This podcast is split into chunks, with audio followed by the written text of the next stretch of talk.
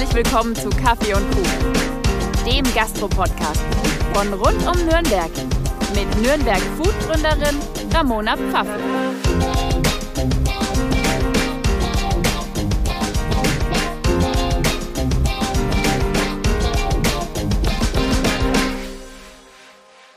Hi, ich bin's wieder, eure Ramona. Schön, dass ihr eingeschaltet habt zu einer neuen Folge Kaffee und Kuchen.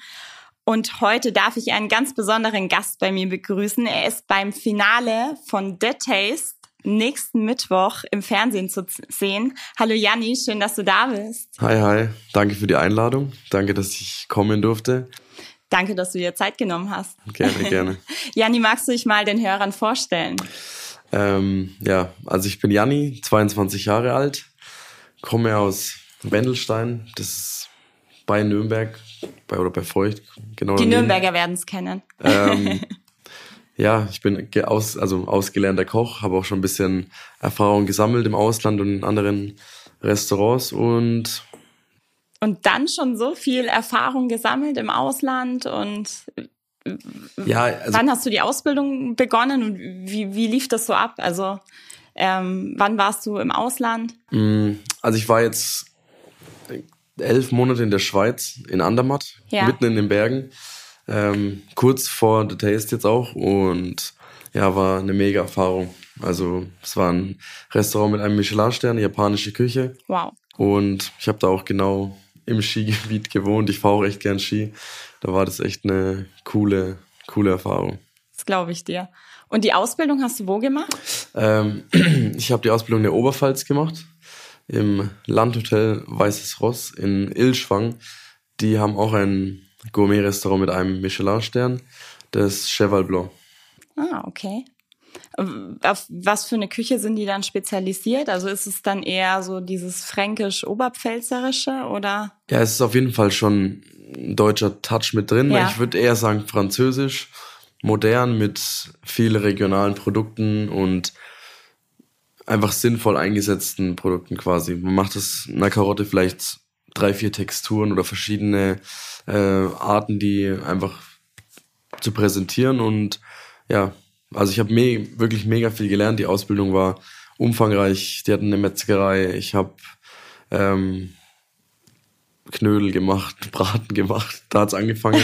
Kartoffelsalate und dann auch bis zum wirklich zum Fine Dining habe ich in allen Bereichen gearbeitet und es war eine harte Ausbildung, aber ich bin da echt dankbar, dass ich so eine Ausbildung noch genießen durfte, weil heutzutage ist es schon, wird es immer schwerer, quasi ordentlich ausgebildet zu werden. Ja, definitiv. Warum hast du dich genau für, für die Kochausbildung entschieden? Weil der Weg zum Schreibtisch ist ja zum Beispiel viel, viel bequemer. Und ich glaube, dass viele Jugendliche, die sich so nach Jobs umschauen, oft das Gefühl haben, okay, in der Küche, schlechte Arbeitszeiten, immer stressig, anstrengend, also man ja. muss diszipliniert ich, sein. Ich, ich würde gern sagen, dass es Vorurteile sind, aber es stimmt es halt so, auch. Ne? Ja, es ist wirklich, wirklich heftig.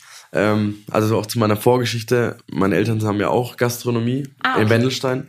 Wir haben das Restaurant Zentral in Wendelstein, das ist ein Steakhouse, was wir jetzt schon seit mehreren Jahren betreiben und quasi davor hatten wir auch noch andere Restaurants und seit meiner Geburt bin ich eigentlich nur in Restaurants unterwegs, durch die Küche gerannt, durch den Service gerannt und habe ich einfach damals schon gemerkt, irgendwie fühle ich mich wohl in der Küche. Ähm, ich glaube, Essen mag auch jeder. Natürlich. das war auch immer so, ich habe immer gerne auch äh, gut gegessen und ich habe mich auch dafür interessiert, so ja. was ich esse. Es war nicht, ähm, war damals schon spannend für mich. Und ja, was, was lernt man genau in der Kochausbildung? Also, was sind so die, die Fertigkeiten oder was sagst du? Weil Kochen kann man sich ja auch so selber ja. beibringen. Also, das, das fragen mich immer voll viele so, ähm, Janni, was hast du in deiner Ausbildung eigentlich so gelernt? Also ich finde das Wichtigste, was man so in so einer Ausbildung lernt, vor allem als, als junger Mensch, der jetzt quasi, oder auch selbst wenn man schon älter ist, wenn man sich diese Challenge nimmt, drei Jahre jetzt eine Lehre zu machen, ähm, lernt man einfach so, man lernt diszipliniert zu werden, ähm, sich an dieses Leben zu gewöhnen. Ja. Man merkt nach, nach den ersten paar Monaten, nach dem ersten Jahr, ist das was für mein Leben? Ich, weil es gibt halt viele, die fangen eine Ausbildung an, die merken dann irgendwann, das ist gar nicht das Richtige und die war nicht, das war nicht die richtige Entscheidung. Aber also ich habe in der Lehre einfach gemerkt, so, dass ich den richtigen Weg eingeschlagen habe, dass ich das mache, was mir Spaß macht, aber dass es nicht einfach wird. Also es wird kein, äh, wie sagt man, kein Zuckerschlecken. Zuckerschlecken. und ja, das ist meine Entscheidung und ich muss es durchziehen. Wie wichtig ist eine hohe Auffassungsgabe? Also du kochst ja wahrscheinlich in der Küche frei aus dem Kopf oder hast du die Rezepte immer neben dir? Nee, also quasi, es, in der Küche gibt es immer zwei Phasen. Es gibt die Phase, wo man alles vorbereitet und dann gibt es den Service, wo man das Vorbereitete auf den Teller bringt okay. und wirklich präzise und schnell schickt. Die Vorbereitung heißt Mise en place, also die Vorbereitung am Platz, am Arbeitsplatz. Und da ist es schon wichtig, dass man natürlich mit seinem eigenen Gefühl auch kocht und abschmeckt, aber es gibt manche Sachen, da braucht man einfach ein Rezept, vor allem wenn man eher in die Backrichtung geht und so. was nicht so mein, äh, mein Favorite ist, aber Habe ich gesehen, beziehungsweise gehört bei der Aber Taste. auch wenn man, man kann ja auch salzig, wenn man Beilagen vorbereitet, irgendeine Schnitte oder sowas macht, da muss man sich an Rezepte halten. Ja, ja. Weil die Gäste, die zu einem kommen, ja. die kommen einfach, weil die immer wieder das Gleiche essen wollen. Die wollen, dass die Sachen gleich schmecken. Ja, klar. Die erwarten auch irgendwo einen gewissen Natürlich Standard. wechselt das Menü, aber man hat öfters mal auch Klassiker, die müssen einfach gleich bleiben. Und da muss man sich auch an Rezepte halten. Aber dafür, wenn dann die, der Service anfängt, also die Action losgeht, ja. alle sind vorbereitet, alles ist aufgebaut, dann gibt es natürlich immer wieder mal so ein paar ähm, Proben quasi und ja. man entwickelt irgendwas Neues und sagt, boah, das ist gut, das ist nicht so gut, das, ist eine gute Idee oder auch nicht. Und deswegen ist es immer so 50-50. Nach Rezept und nach Gefühl kochen. Wie bist du dann zu The Taste gekommen? Oder wie, wie, wie kam es dazu, dass du gesagt hast, ich bewerbe mich jetzt bei The Taste? Das, ich habe gehofft, dass du die Frage stellst, weil ich weiß nicht, wer das war, aber ich war daheim, bin nach der Arbeit äh, nach Hause, habe den Briefkasten ausgeleert und habe einen Brief gesehen, wo einfach nur, er hat schon ein bisschen komisch ausgesehen, der Brief. Da stand einfach nur mein Name drauf und irgendwie der Absender war auch nicht richtig zu sehen und so. Und habe ich ihn aufgemacht und da stand drin, der Taste 2021, äh, wir sind auf dich gestoßen via Instagram und äh, bewerb dich. Und dachte ich mir so, okay, cool. Haben die jetzt wirklich irgendwie mein Insta gesehen und vielleicht habe ich schon so ein bisschen den Fuß in der Tür für so ein Casting. Und habe ich mich mega gefreut und war voll happy und habe es auch meinen Eltern erzählt und meinen Freunden. Ähm, hab sogar was in die Story gepostet auf Insta und alle haben es voll gefeiert. und habe ich da angerufen und dann meinten die, äh, sorry, aber das kann nicht sein, sowas, sowas machen wir nicht. Es muss irgendwie ein Take sein. Weil auf dem Brief stand auch ein Impressum, sogar eine Unterschrift vom Geschäftsführer und, und so voll, da hat sich irgendjemand wirklich Mühe gemacht, ähm, mich äh, ein bisschen mir ins Rein zu drücken und ja, dann dachte ich mir in dem Moment, also ich wollte mich eh immer bewerben. Ja. Ich fand die Show mega cool. Ich glaube, jeder junge Koch oder allgemein jeder Koch, der, der gern mal so eine Kochshow anschaut, der schaut einfach The Taste an. Das ist wie wenn, also ist vielleicht ein bisschen übertrieben, aber ich kenne das selber, meine Kochkollegen und ich, da ging es immer jeden Tag, also als die, die, die Taste-Phase war, ja. ging es nur um dieses Thema. Das war wie wenn Fußball läuft und äh, EM ist oder so und man schaut einfach mal wieder das nächste Spiel an. Und so war das bei uns Köchen und ja, dann habe ich einfach gesagt, ey, weißt du was, ich bewerbe mich jetzt einfach ganz normal. Habe einfach den ganz normalen Bewerbungsprozess durchgegangen und ja, hatte dann Glück am Ende. Aber du weißt bis heute nicht, wer diesen Brief geschrieben nee, hat? Nee. Das gibt's doch nicht. Das macht mich auch echt. Also mir macht es nicht sauer, aber ich verstehe nicht, warum, warum man sowas so, so machen muss. Vielleicht hat sich einfach irgendjemand einen Scherz draus gemacht, aber es war ziemlich aufwendig gemacht. Ja, aber am Ende des Tages. Es war das Beste, was dir war hätte passieren das Beste, ja. was mir hätte passieren können, weil ich habe mich einfach dazu entschieden, demjenigen zu zeigen, dass ich das Zeug hab quasi bei der Taste mitzumachen. Ja. Und ja, vielleicht hätte ich mich auch so auch nie wirklich getraut, weil es ja trotzdem quasi man bewirbt sich und dann sagt man, okay, cool, ich bin jetzt bei The Taste. Trotzdem kommt dann einfach kommt eine ganz neue Erfahrung auf einen zu und man muss da auch funktionieren und man muss auch einfach da dann abliefern, weil nach der ersten Runde ausscheiden war, natürlich ist es, ist es eine Ehre überhaupt dabei zu sein, aber nach der ersten Runde ausscheiden, das wäre für mich einfach, ich wäre mega traurig gewesen, weil ich bin so ein, ein Kämpfertyp und ich hasse verlieren auch. Ich konnte auch als Kind beim UNO spielen, Mensch, ärgere dich nicht. Ich war der Erste, der richtig geheult hat. ich kann weil, das voll nachvollziehen. Weil ich, ich habe das so, ich, ich, also ja. ich mag gewinnen einfach und hasse verlieren. Deswegen einfach so ein so ein Wettkampftyp, ja. würde ich sagen. Aber es ist eine mega gute Eigenschaft. Ja. Also wirklich, ich, ich bin da genauso. Ja. Für alle, ähm, die The Taste nicht kennen, wobei ich glaube, das sind nicht gerade viele wahrscheinlich, vielleicht äh, können wir einfach noch mal kurz erklären, wie die Show funktioniert. Also es ist äh, eine Kochshow, die den besten Koch Deutschlands küren soll. Ja, oder wie man, kann man, wie man so den, sagen? den, den Gewinner oder die Gewinnerin betitelt, weiß ich jetzt gerade gar nicht so richtig, aber in man, den Medien steht's immer so. Ja, man kann auf jeden Fall, man kann auf jeden Fall sagen, dass das Niveau ist echt mega hoch. Die Challenges sind wirklich crazy und hart. Man hat vielleicht auch die letzten Wochen gesehen, äh, was wir uns da alle angetan haben und Themen und Zutaten, die wirklich crazy waren. Aber ich finde einfach, dass, ich weiß nicht, das, da geht's nicht nur um die Challenge, da geht's auch einfach um eine coole Zeit auch mit den Leuten. Man ist ja echt eine längere Zeit mit den Kandidaten ne, ähm, unter einem Dach quasi, kann man sagen. Und ich kann nur sagen, dass ich echt mega nette Leute kennengelernt habe, sogar auch jetzt ähm, gute Freundschaften sich entwickelt haben und auch vielleicht Projekte für die Zukunft. Wie ist dann der Konkurrenzdruck? Weil eigentlich seid ihr ja alle Konkurrenten. Jetzt sagst du, da haben sich auch Freundschaften entwickelt. Also würdest du sagen, es gibt auch, mh, mm, ja, negative Stimmung untereinander oder ist es eher schon sehr schönes Miteinander? Ja, also natürlich ist es, es ist ein Wettkampf. Ja, ja. Es gibt manche, so, die, die sehen das alles ganz locker und es gibt manche, die sehen das halt wirklich ernster quasi. Und keine Ahnung, also ich habe mit, mit niemandem irgendwie Konkurrenzdruck oder irgendwie sowas gehabt. Wir hatten echt eine coole Zeit, hatten Spaß. Natürlich ist man nicht froh, wenn quasi, wenn man schlechter abschneidet als ja, jemand klar. anderes. Aber ja, ich glaube, da, das, da ist jeder Mensch einfach anders und man muss da einfach locker bleiben in manchen Situationen. Der Nürnberger Koch Alexander Herrmann ist ja auch mit in der Jury. Ja, das ja. stimmt. Aber du hast dich nicht für sein Team entschieden. Also ist schwierig wahrscheinlich, sich Casting, überhaupt da zu entscheiden. Ja, ich, ich hatte ja keine eigentlich keine Gelegenheit, mich zu entscheiden, ja. weil ich äh, im Casting ja Gold gebassert wurde. Quasi jeder Coach hat fürs Casting einen goldenen Basser.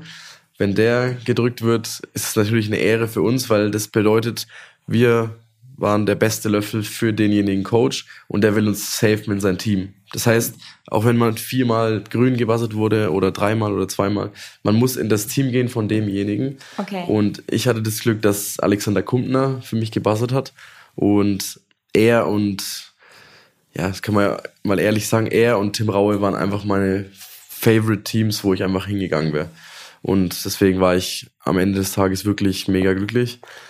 Aber ich habe Alexander Herrmann auch ein bisschen näher jetzt natürlich kennengelernt und ich muss sagen, es ist wirklich äh, cool, dass er auch so, so persönlich ist und ihm auch das Zwischenmenschliche im Team und wie man miteinander arbeitet, dass ihm das extrem wichtig ist. Das hat man ähm, auch in dem Entscheidungskochen gesehen, wo ich leider das Team verlassen musste, Alex Kumpner.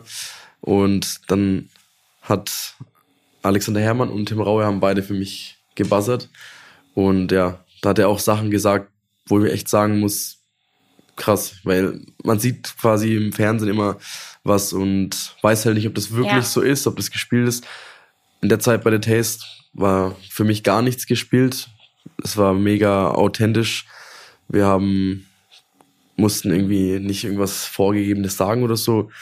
Es war einfach echt. So wie er sagt. Einfach echt, ja. Ja, ja das ist schön. Ja. Was war so die größte Herausforderung oder was war so das Schwierigste, was du ähm, kochen musstest bei der Test bisher? Ich, wie gesagt, ich bin nicht so der Dessertfreund ja. und äh, Bäcker und so. Und dann als das Thema äh, Vanille und Schokolade kam, war ich schon ein bisschen traurig, sage ich mal so. Weil man kann das schon, man kann das schon salzig kochen, aber ich bin einfach kein, kein Fan davon, quasi in eine Soße so viel Schokolade reinzumachen, dass die Schokolade auch wirklich dann der Star, weil es geht auch nicht nur darum, da irgendwie ein bisschen Schokolade mit reinzumachen, sondern die Schokolade muss quasi, wenn es das Thema ist, ja. muss, muss es um darum gehen. Man probiert den Löffel und hat gleich im Kopf, boah, Schokolade, Vanille. Und das okay. ist für mich einfach mit einem salzigen Löffel extrem schwer vorstellbar. Und da habe ich auch wirklich äh, Respekt vor den Löffeln quasi, die gemacht wurden mit salzigen Komponenten, die auch noch so gut angekommen sind. Ja, das glaube ich. Das ist schon eine Herausforderung. Auf jeden Fall. Aber wir hatten auch ganz crazy äh, mal das Thema Nordic, Nordic Cuisine, also nordische ja. Küche. Und dann hatten wir im Teamkochen äh, Ameise, Sanddorn und Seeigel als Thema. Wow. Seeigel finde ich ganz cool, ja. weil ich auch in, in Japan, also in der japanischen Küche wird der auch äh, verarbeitet, ist auch ein cooles Produkt. Aber mit Ameisen, ich meine, Ameisen haben keinen krassen Geschmack. Die haben einfach so eine Säure, die ziemlich stark sogar ist. Erinnert ein bisschen an Limette und man kann damit halt würzen. Okay, Limetten mag ich. Ja, ja, ich auch. Vielleicht mag ich Ameisen Aber auch. Ameisen, so, ich hab, ich mag den Gedanken nicht so, ja, so kleine Tiere, so wirklich mhm. mini-mini-Tiere ja, zu essen. Ja. Und ähm, ja, weil ich meine, wenn man zu Hause Ameisen sieht, freut man sich nicht unbedingt in der Küche. Nee. Also wenn da so ein, wenn da so ein, keine Ahnung, eine Hähnchenkeule liegt, freut man sich schon mehr, wie wenn da ein paar Ameisen liegen. Ja. Und so, so bin ich im ersten Moment auch dann mit dem Thema umgegangen. So ich so, oh, okay, ja, könnte cooler sein, aber ich muss sagen, ich habe auch meine, meine Sichtweise so verändert auf Produkte, auf Kochstil, zum Beispiel vegane Küche. Das war ja. überhaupt nicht meins. Aber Echt? jetzt nach The Taste bin ich richtig motiviert und mutig geworden, auch mal vegane Menüs zu schreiben. Auch mal einfach mal wirklich, wirklich vegan zu kochen, weil man denkt immer so, okay, vegan, toll, man hat keine Möglichkeit. Aber wenn man mal wirklich so ein Gemüse perfekt zubereitet, kann das jedem Fleisch und jedem Fisch auch die Show stehlen. Weil einfach da auch viel Geschmack drin steckt. Ich würde mich dann zum Testessen bewerben fürs, fürs vegane Menü. ja, ich habe echt so viele Nachrichten bekommen nach diesem vegan, weil ich habe ja mein veganer Löffel war der beste. Ich ja. habe drei goldene Sterne auf einmal bekommen, was auch echt mega cool ist und übelst das krasse Gefühl war und dann auch noch mit dem Thema, wo ich einfach anfangs wirklich Schiss hatte. Ähm, das ist eigentlich besonders, also da kannst du dich echt richtig freuen und auch stolz auf dich sein. Gerade ja. bei so Themen, wo man jetzt vielleicht im Vornherein nicht gleich sagt, boah, geil, ja. da das kriege ich definitiv hin, sondern wo man eher so ein bisschen Respekt hat ja, voll. und da dann halt ähm, den besten Löffel zu vor machen. Vor allem, ich habe dann auch so ein Kartoffel, Kartoffelpüree gemacht und dann ist mir erstmal eingefallen, da was da alles nicht rein darf, weil es vegan ist. Weil wenn ich Kartoffelpüree mache, ist das 60% Kartoffel und der Rest ist Butter und Sahne. Ah. und ja, und dann muss halt schauen, dass man mit, dass man mit Ersatzprodukten arbeitet, mit Margarine oder ja. Soja oder so, aber es funktioniert, sagen wir es so. Ja. Es wird nie, nie mein, mein Aushängeschild sein, wie bei Ricky, dem Gastjuror. Der hat ja ein veganes Restaurant mit einem Michelin-Stern. Wow. Also komplett vegan. Ja. Und da muss ich sagen, Hut ab, weil in einem Sterne-Restaurant hat man ja hunderte von Komponenten ja. in der Menüabfolge. Ja, stimmt. Grüße aus der Küche, Brot, Butter und so. Das ist ja, das ist ja alles nicht, also das ist ja nicht vegan normalerweise. Und er macht das alles vegan auf Sternenniveau. Und ich glaube, von dem kann man so viel lernen, weil der muss so viel ähm, recherchieren, neue Methoden finden und ja, cooler und krasser Typ und mega Koch. Es ist auch wichtig, sich in der heutigen Zeit ein bisschen in der Richtung anzupassen. Also ja, auf jeden Fall. Ja, klar, Fleisch sollte auch immer zur Küche dazugehören. Es ist, ist auch okay, aber ich, ich finde jetzt, man muss nicht sieben Tage die Woche Fleisch essen. Und deswegen finde ich auch vegane Küche. Okay, ich sehe schon dein ja, Gesicht. Nein, nein, also ich kann auch mal Fisch essen. nee, nein, aber ich weiß nicht so, ich glaube auch, voll viele Köche können mich dann nachvollziehen. Wenn man so wirklich weiß, wie man mit den Produkten umgehen muss, wie man was richtig, ein schönes Stück Fleisch richtig grillt, dann ist es einfach was, was richtig Feines und man, man könnte das auch siebenmal essen in der Woche. Aber ich muss auch sagen, ich versuche auch zwei Tage in der Woche vegetarisch jetzt Vorbild. zu essen. Mittlerweile. Früher war das nicht so. Echt? Nee, früher war das nicht so. Wir haben auch ein Steak, ja, wir haben auch ja. ein Steakhouse, da ist es auch ein bisschen schwer und ähm, ja, aber wie gesagt, äh, meine Sichtweise hat sich wirklich komplett gedreht. Ich hätte niemals, ich, ich hätte niemals gedacht, dass, weil der Löffel, den ich da gemacht habe, der war so gut, der hätte gar kein, der hätte Fleisch, hätte das nur kaputt gemacht. Und das hätte ich einfach niemals, niemals gedacht. Was ist deine Lieblingsküche? Also in welche Richtung kochst du am liebsten oder was schmeckt dir auch am liebsten? Ähm, ja, das klingt jetzt wahrscheinlich so wie, wie bei ganz vielen Köchen, aber ich liebe so Asiat, ich liebe asiatische Küche. Ich auch. Aber asiatische Küche ist ja ist umfangreich. Ja, es gibt total. ja japanische Küche, vietnamesisch, kantonesisch. Es gibt so viele Kochstile in ja. Asi in, im asiatischen Bereich, dass ich mich da auch nicht entscheiden könnte. Also ich, vietnamesisch ist schon, ist schon ganz oben mit dabei. Dann äh, die japanische Präzision, Sushi, so richtig gut gemachtes Sushi, ist einfach sowas, was immer geht und was es ist ja eigentlich was, was Simples quasi. Ein richtiges Sushi ist nur der richtige Reis, bisschen Wasabi und der Fisch. Kannst und du das? Eine, also ja, kannst du Sushi machen? Ähm, ja, in der Schweiz, wo ich gearbeitet habe, da haben wir auch einen Michelin-Stern gehabt mit ja. Sushi auch. Wow. Und cool. ich habe nicht viel ähm, im Sushi-Bereich gearbeitet, weil da gab es wirklich Sushi-Meister aus Japan. Ja. Aber klar. man hat sich schon, soweit es ging, mal Tricks abgeschaut. Ja. Man, natürlich hat man auch Sushi selber gemacht und ja, aber da ist so viel Handwerkskunst dabei und die haben so viele Jahre Ausbildung gemacht, dass die auch nicht einfach irgendjemanden nach ein, zwei Monaten gleich zeigen, wie die ihren Reis kochen. Das ist wie, wie, ich weiß nicht, äh, einfach wie wirklich so ein, wie das Coca-Cola-Rezept. Äh, ja. So hat jeder Sushi-Meister sein Rezept, wie er seinen Reis kocht. Und das bewahrt er auch. Das ist was, was er hart erarbeitet hat, was er von seinem Meister wahrscheinlich auch gelernt hat. Und das gibt man nicht einfach so ab. Ja, verständlich. Aber ich glaube, für so europäische Verhältnisse kann ich schon sehr authentisches Sushi machen, auf jeden Fall. Cool. Was gewinnt eigentlich der ähm, Gewinner von The Taste? Ähm, ja, es gibt drei Sachen, die man gewinnt.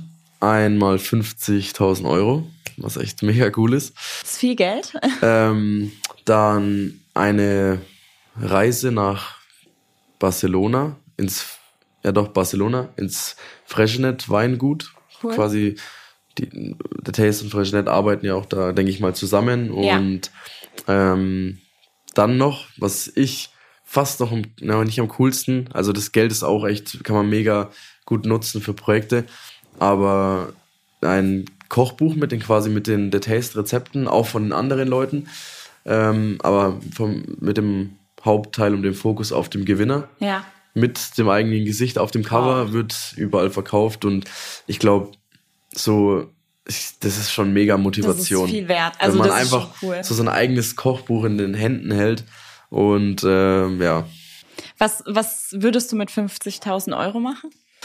Boah, das haben mich so viele schon gefragt. Ja. Was würdest du machen, wenn du dort gewinnen würdest? Ähm, ja, es gibt ich bin da echt hin und her gerissen, weil ich jetzt gerade auch viele eigene Projekte habe, die auch mit einem finanziellen Aufwand verbunden sind. Und ich glaube, ich würde, oder ich bin mir ziemlich sicher, dass ich ein Kochstudio bauen würde. Was, aber ein Kochstudio, was man so noch nicht gesehen hat auf YouTube. Und richtig coole Kochvideos machen. In, in Nürnberg dann das Kochstudio oder würdest äh, du die Stadt ich, verlassen? Nee, ich würde, ich bin ja aus Wen ich bin aus Wendelstein, Wendelsteiner Junge, aus, aus dem Dorf kann man schon fast sagen. Und ähm, wir hätten da eine, einen coolen Space quasi, eine coole Location, wo das perfekt reinpassen würde. Und ich wohne da auch. Ich glaube, das wäre am besten dort von der Location. Ja. Natürlich wäre es cool, so in Nürnberg in der Innenstadt was zu machen, aber ja, dafür muss man, glaube ich, auch finanziell schon gut abgesichert sein und sich auch was zu mieten und so. Ist und für den Anfang wahrscheinlich. Ich spare gerade wirklich und versuche gerade schon bewusster zu leben, für, für, die Zukunft zu planen und wirklich äh, da ein Business draus zu machen mit dem Kochen und mit Social Media. Was machst du eigentlich aktuell? Also neben äh, The Taste. Ja, also ich bin gerade in der Küche vom Restaurant von meinen Eltern ja. im Zentral. Ähm, Versuche da ein bisschen alles bisschen umzustrukturieren, neue Abläufe zu machen. Wir kriegen jetzt ein neues Kühlhaus, kriegen einen neuen Froster, dass da alles einfach mal wirklich von null komplett geordnet wird, dass da System reinkommt, dass Listen geschrieben werden, dass wir das Menü, also wir können uns echt nicht beklagen, das Restaurant läuft mega gut und unsere Gäste sind auch echt treu, muss man sagen. Wir haben so viele Stammgäste, was mich auch echt mega freut und danke auch an jeden, der da so seit Jahren schon kommt zu uns. Ähm, wir versuchen quasi das, was wir jetzt haben, natürlich gleich zu lassen, aber vielleicht bisschen meine Kreativität mit einfließen zu lassen. Dass es mal verschiedene Tagesempfehlungen gibt, dass man schaut, ob man vielleicht sogar ein kleines Menü macht für Leute, die Lust drauf haben. Und ja, einfach, dass es einfach wächst und nicht auf dem gleichen Stand bleibt. Aber dass wir trotzdem unsere Linie treu bleiben und ähm, einfach für jeden was dabei ist. Und das sind gerade so die, das ist sogar die größte Challenge, die ich so neben The Taste habe. Und ja, ich habe vor zwei Monaten mich selbstständig gemacht auch. Habe jetzt auch mein eigenes Gewerbe und äh, will mit dem Private Cooking quasi, also ich privates Kochen für jeden, der Lust hat. Also man kann sich einfach bei mir melden. Die Website ist auch bald online. Einfach eine Anfrage schicken oder auf Insta. Und ja, dann komme ich zu den Leuten nach Hause oder auf Geburtstage oder wir machen einen Kochkurs zusammen. Man kann mich einfach in jeder Situation buchen, wo man halt mal gutes Essen braucht. Vielleicht mal ein Private Dinner mit fünf Personen oder mit 20 Personen ein Flying Buffet oder ein Show kochen, wo die Leute zuschauen können oder sogar ein Kochkurs, wo Leute was lernen können auch. Ich weiß, ich bin 22, aber ich kann vielleicht trotzdem dem einen oder anderen wirklich da eine coole Experience bieten und ja, das ist sind so gerade die zwei Projekte, die wirklich im Fokus stehen. Sehr, sehr cool. Hattest du dann jetzt schon Private Cookings? Äh, ja, ich muss, ich habe sogar schon während der Ausbildung quasi damals, also diese ganze Idee vom Private Cooking ist entstanden, weil ich habe einfach damals in der Ausbildung irgendeinen Weg gesucht, wie ich trotzdem schon mal ein Business, so ein bisschen in die Business-Richtung mit rein kann, dass ich da Erfahrung sammle. Auch ein bisschen, dass ich meinen Eltern so zeigen kann, ey, ich will wirklich Geschäftsmann werden, ich will selbstständig werden. Ich will nicht nur kochen, ich ja. will auch ähm, wirklich erfolgreich werden und alles dafür geben. Und ja, in der Ausbildung ist man natürlich da ziemlich limitiert mit den Möglichkeiten. Und dann habe ich gesagt, okay, was könnte ich jetzt machen? Ich habe mich selber, ich habe meine Messer und ich habe ab und zu mal einen Tag frei und ab und zu mal Urlaub. Ich poste jetzt auf Insta, ähm, dass ich Private Cookings anbiete. Natürlich damals für wirklich für, für ganz, ganz wenig Geld. Ähm, oder auch mal, ich habe es auch umsonst gemacht schon, einfach nur um coolen Content da ja. mitzunehmen. Aber das war halt so der Weg, wo ich keine Miete gebraucht habe, kein Küchenteam, kein Personal und ich konnte das quasi flexibel machen. Ich konnte meinen Chef fragen in der, in der äh, Ausbildung, ja, kann ich da und da frei haben?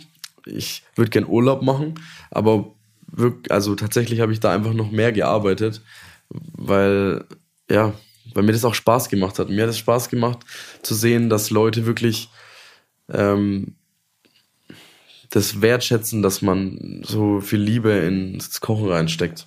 Und dass sie mich wirklich privat zu sich nach Hause buchen, dass ich für die koche.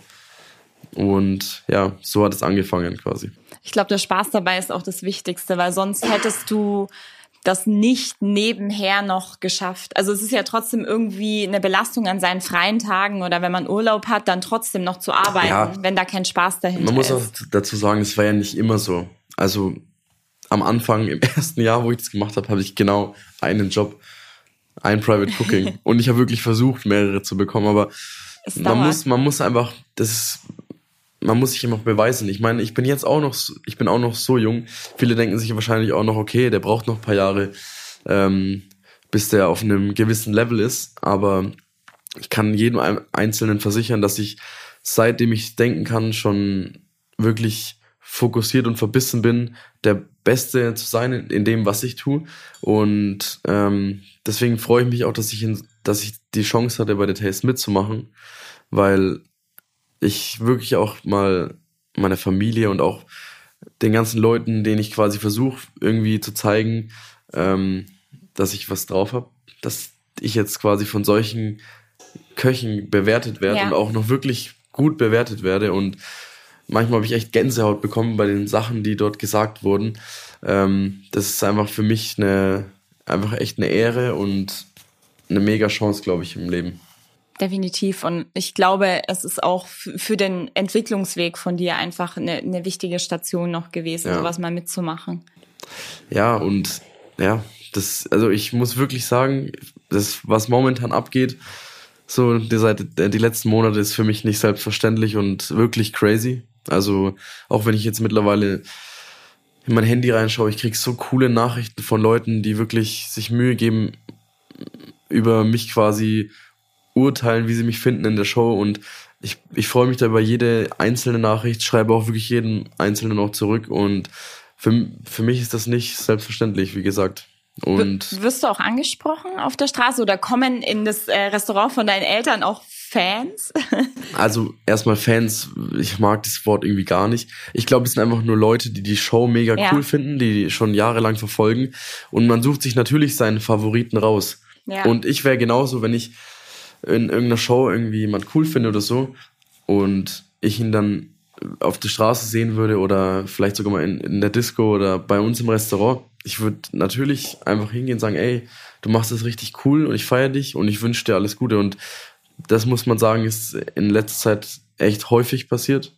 Und da bin ich auch immer überfordert. Ich habe auch schon auch Fotos gemacht mit Leuten, was mich auch voll freut, aber ich, ich sehe immer nicht so, ähm, also ich verstehe immer noch nicht, warum die Leute mit mir Fotos machen wollen. Für mich ist das noch too much.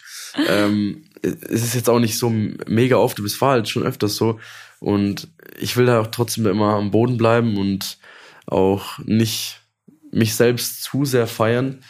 Aber man freut sich da schon und fühlt sich schon äh, besonders in solchen Situationen. Und ich glaube, es ist schon wichtig, dass man da auch nicht äh, abhebt. Ja, definitiv. Aber wie gesagt, ich sag's nochmal und noch tausendmal, ich bin mega dankbar, freue mich über jeden Einzelnen, der mich auch feiert. Und ja, ja. Dein Nachname klingt griechisch. ist es richtig? Ja, aber ich bin, ich bin echt eine gute Mischung. Ja. Ich bin in Deutschland geboren. Mein Papa ist aus Griechenland und meine Mutter ist aus Rumänien. Ah, okay. Deswegen habe ich auch äh, osteuropäische Kochskills bisschen von meiner, von meiner Oma und von meiner Mama gelernt. Cool. Man muss aber dazu sagen, dass meine, dass meine Eltern beide schon ganz jung, also man, die sind beide hier zur Schule auch gegangen, dass wir schon sehr eingedeutscht leben. Also zu Hause wird Deutsch gesprochen. Es ist jetzt nicht so, dass, oder wie, wie erkläre ich das jetzt am besten? Wir sind jetzt nicht eine mega deutsche Familie. Ja.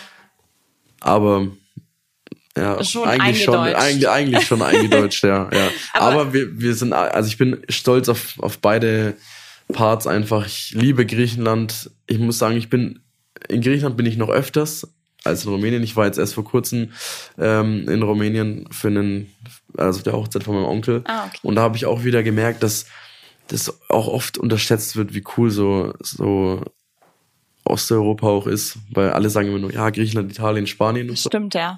Aber die haben auch echt eine coole Kultur, Landschaften und Städte, die echt, echt atemberaubend sind und ja, bin schon stolz auf meine Wurzeln. Sprichst du dann Rumänisch und Griechisch ja. oder?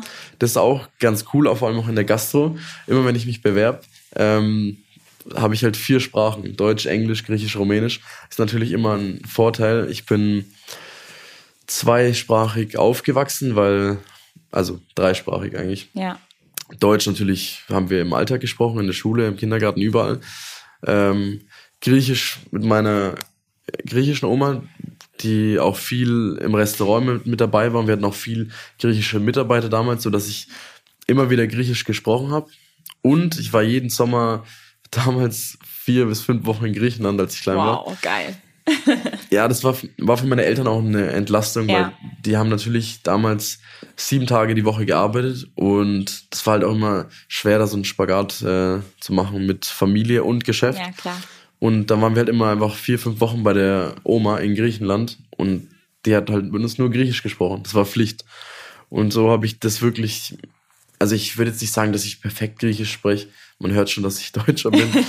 ähm, aber auf jeden Fall verstehe ich alles, spreche, also ich kann mich immer verständigen.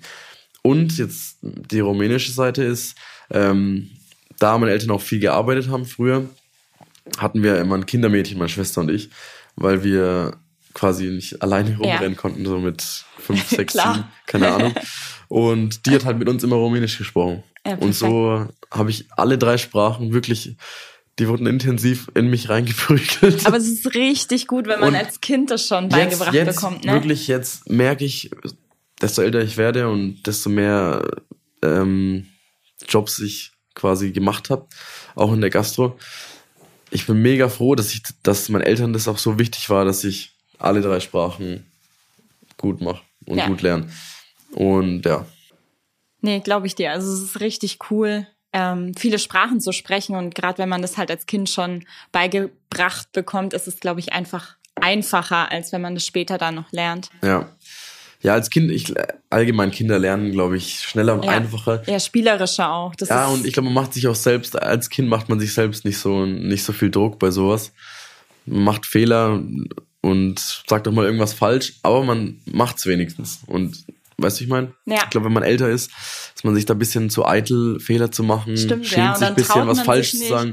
Ich glaube, als Kind habe ich irgendwelche Sachen auf Griechisch gesagt, die überhaupt keinen Sinn ergeben haben, aber halt ich habe es halt gesagt. gesagt.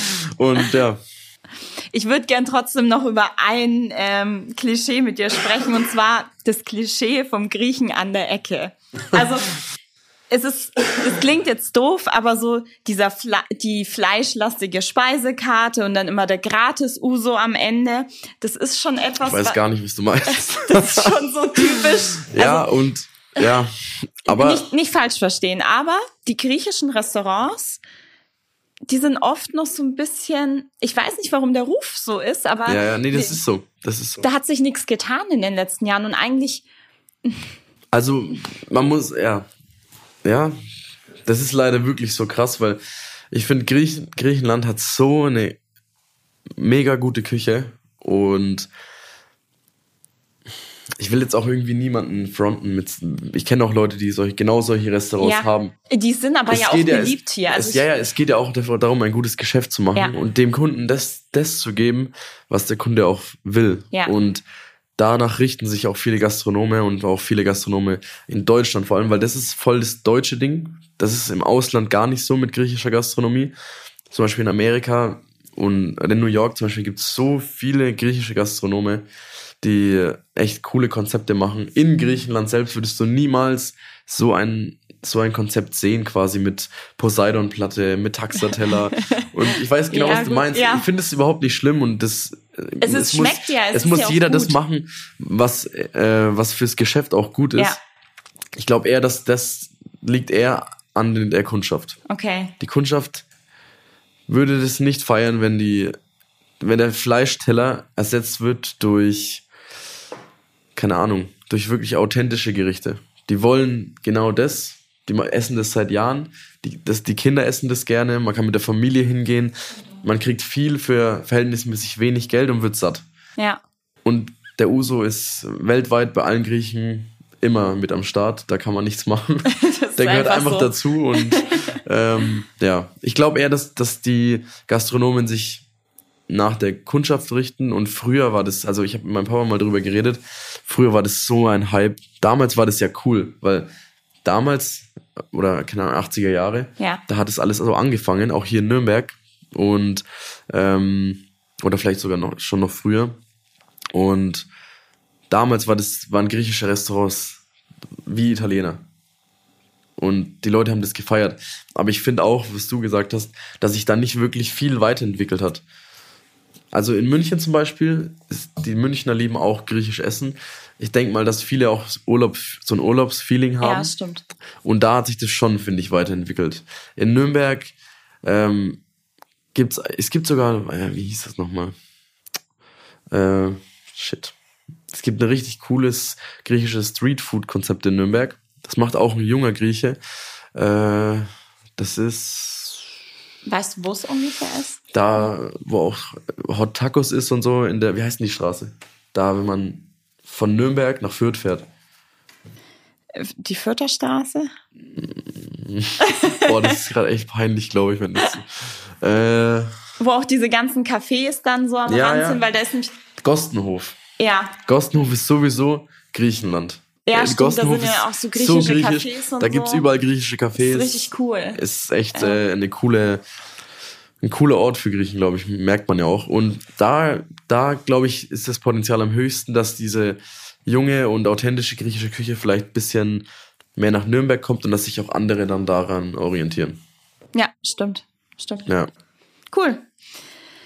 Wir haben in Nürnberg auch extrem viele Burger- und Sushi-Läden. Also das muss man jetzt schon mal ehrlich, ehrlicherweise stimmt. sagen. Also was, was findest du fehlt in Nürnberg? Oder von was könnten wir noch mehr Restaurants gebrauchen? Oder was könnte, Also ich was, finde zum was Beispiel- fehlt uns?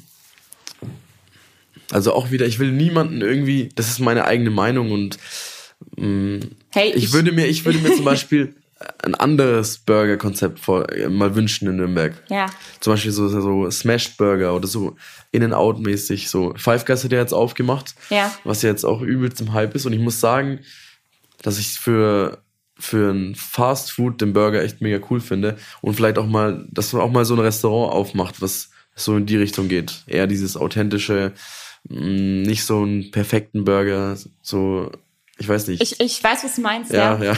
Einfach so mehr dieses richtige Burger-Burger. war, ich, war, ja- ich war ja drei Monate in Amerika und da, da habe ich einen Schüleraustausch gemacht damals. ja, ähm, da, da habe ich so richtig Burger lieben gelernt und seitdem träume ich manchmal nachts von den Burgern, die wir dort, dort bekommen haben. ja. Und wenn so ein Laden wie dort mal hier aufmachen würde, ich glaube, das wäre schon richtig cool. Aber ja, so ich als angehender Gastronom und auch als Koch habe natürlich Millionen Ideen so in meinem Kopf, was cool wäre. Man muss aber auch immer schauen, was zu einer Stadt passt. Es muss auch funktionieren. So, Ja, klar. Man muss auch Geld verdienen und nicht Geld kaputt machen. Deswegen, ja. Ich, Also ich, was ich echt cool finde, was jetzt neu aufgemacht hat, Ja. äh, ist die Brasserie Nitz im Augustinerhof. Stimmt, der ist was sehr da war ich auch schon Besonderes. essen und ich finde so französische Brasserie-Küche finde ich echt cool. So auch bisschen ähm, Südfrankreich mit einbeziehen, auch mit den Meeresfrüchten, mit dieser leichten und trotzdem leckeren Küche, das gefällt mir schon auf jeden Fall. Und was ich wichtig finde, die Liebe zum Kochen und zum Produkt und wirklich auch auf den, den Kochprozess quasi, dass wirklich da ein ganzes Team dahinter steht, die sich den ganzen Tag wirklich Mühe geben Ja, und vorbereiten und kochen. Das schätze ich einfach, weil ich weiß, wie hart das ist und ich finde, sowas fehlt auch in manchen Hinsichten in Nürnberg, weil es muss nicht immer gleich Sterne-Gastronomie sein. Wir haben in Nürnberg und der Umgebung so viel Sterne jetzt dazu bekommen, was echt stark ist. ja, ist richtig, ich meine, wir haben, cool. wir haben zwei Sterne-Restaurant äh, in der Nähe und ja, das ist schon auf Weltniveau. Zwei Michelin-Sterne ist krass und da können wir echt stolz drauf sein. Aber ich finde, dass man vielleicht so ein bisschen Fine Dining, aber Ja. so Casual Fine Dining, ähm, dass das ein bisschen fehlen würde. In einer richtig coolen Location.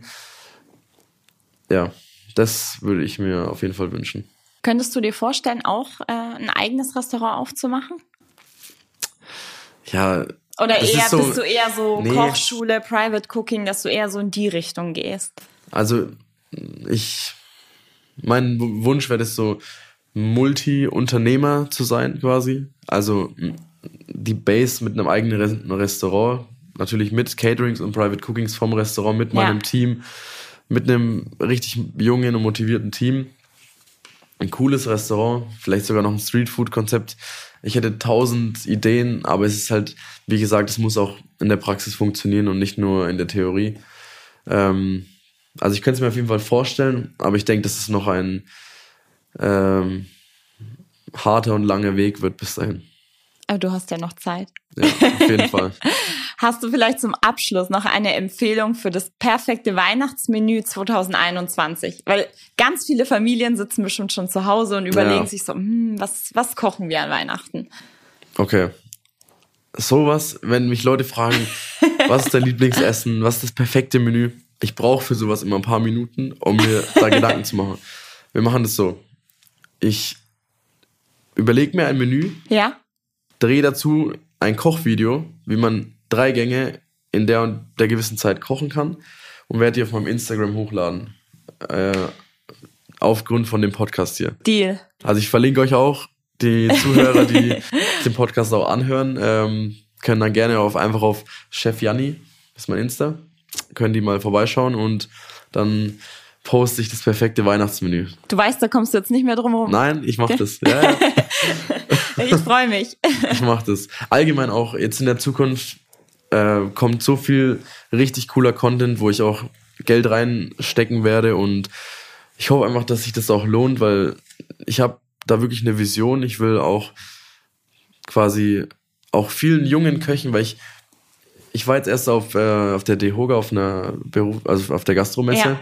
und da habe ich auch wirklich, da habe ich zum Beispiel viele getroffen, die natürlich der Taste cool finden, weil die auch kochen, auch in der gleichen Berufsschule jetzt sind, wie ich damals war ja. und ich würde so gern die junge Generation echt motivieren, die Liebe an diesem Beruf so richtig zu spüren, weil viele, das geht einfach oft unter in der Arbeit, weil natürlich Corona hat viel, hat viel Unruhe und viel, äh, viel einfach wie, wie so eine Depression in die Gastronomie ja, reingebracht. Das hat der Branche nicht gut getan. Viele, also. nein, also viele haben zugemacht.